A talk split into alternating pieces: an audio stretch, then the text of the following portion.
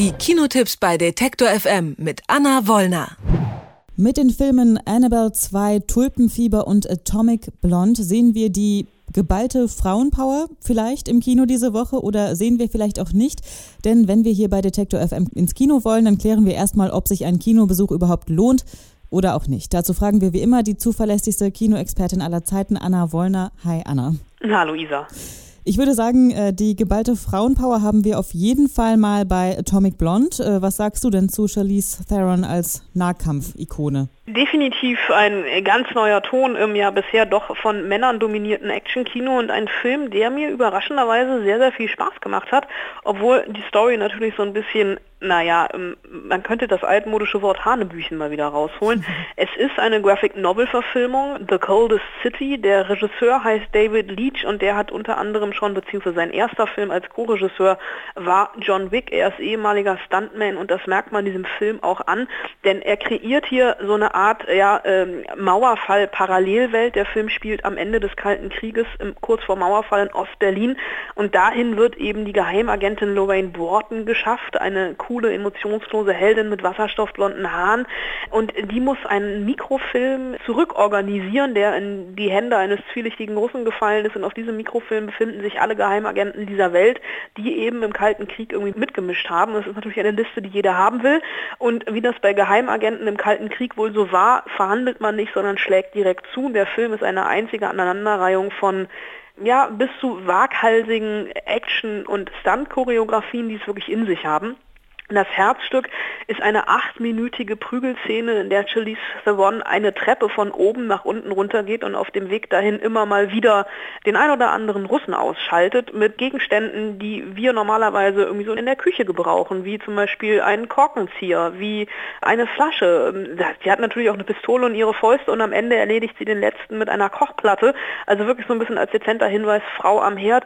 Und dieser Schnauber, das Atmen am Ende dieser Szene, als Charlize Theron wirklich gezeichnet von oben bis unten mit Blut und Platzwunden verschmiert, einmal durchatmet. Das ist echt, weil diese Szene wirklich am Stück auch gedreht wurde und das ist also wirklich eine körperliche Hochleistung, mit der sie allen männlichen Actionstars in diesem Jahr wirklich fast schon die Show stiehlt. Es ist eine Szene und auch tatsächlich ein Film, der für mich ja so ein Stück weit Kultpotenzial hat, weil er eben einfach so wunderbar übertrieben überdreht ist. Das einzige Manko, es ist natürlich dieser männerdominierte Blick und es gibt eine lesbische Liebesgeschichte. Es ist noch nicht mal eine lesbische Liebesgeschichte Liebesgeschichte. Es gibt zwei lesbische Liebesszenen zwischen äh, Charlize Theron und Sophia Butella, die eine französische Agentin spielt, die so ein bisschen aus der Kalten kommt, wo man sich fragt, okay, das ist jetzt Eye Candy pur, die hätte der Film nicht gebraucht, aber trotzdem hatte ich Spaß und war froh, dass ich am Ende keine blauen Flecken hatte, sondern nur Charlize Theron ich würde sagen, Frauenpower der etwas anderen Art. Vielleicht haben wir auch beim nächsten Film Annabelle 2. Ich habe mich innerlich auf jeden Fall ein bisschen geweigert, den Trailer anzuschauen, schon alleine als ich dieses Standbild vom gruseligen Puppengesicht gesehen habe. Was sagst du dazu? Ja, Puppen und Kinder ziehen im Horrorfilm ja immer und Annabelle 2 erzählt jetzt die, es wird kompliziert, Achtung, die Vorgeschichte von Annabelle, dem ersten Film, um diese Porzellanpuppe. Also Annabelle war ja auch ein Spin-off von der Conjuring-Reihe, wo Annabelle eigentlich nur im Schrank stand und keine richtige Funktion hatte. Jetzt eben erfahren wir in Annabelle 2, woher diese Puppe ihre dämonische Wirkung hat, wo sie herkommt. Der Film spielt in den 60er Jahren, als sechs Waisenmädchen plus Nonne in einem alten Farmhaus bei einem Farmer und seiner Frau unterkommen. Sie selbst hatten mal eine Tochter, die vor zwölf Jahren bei einem Autounfall auf tragische Art und Weise ums Leben kam. Und man merkt relativ schnell, dass in diesem Haus nicht alles mit rechten Dingen zugeht. Allen voran merkt, dass die an Polio erkrankte Janice, die den anderen Mädchen immer so ein bisschen hinterherhinkt, die auf einen, so eine Art Lifter, so einen Treppenlift angewiesen ist, die mal im Rollstuhl sitzt, mal mit ihren Krücken durch dieses Haus humpelt und irgendwann verbotenerweise in das Zimmer der verstorbenen Tochter der Gastgeber geht und dort diesen Dämon zum Leben erweckt. Und das ist ein Horrorfilm, der mich so ein Stück weit allein durch das Setting hatte, durch diese Farm im Nirgendwo, diesen dunklen Zimmer mit den verhangenen Fenstern, jede Tür knarrt, jede Diele, auf die man tritt, knarrt. Es sind süße Kinder, die das Haus erkunden. Es werden Zettelbotschaften, die zum Verstecken spielen, auffordern, liegen auf einmal da und werden angenommen. Der Film, der nimmt sich schon Zeit, diese Spannung aufzubauen und zu halten. Er verliert am Ende im letzten letzten Drittel so ein bisschen an Luft.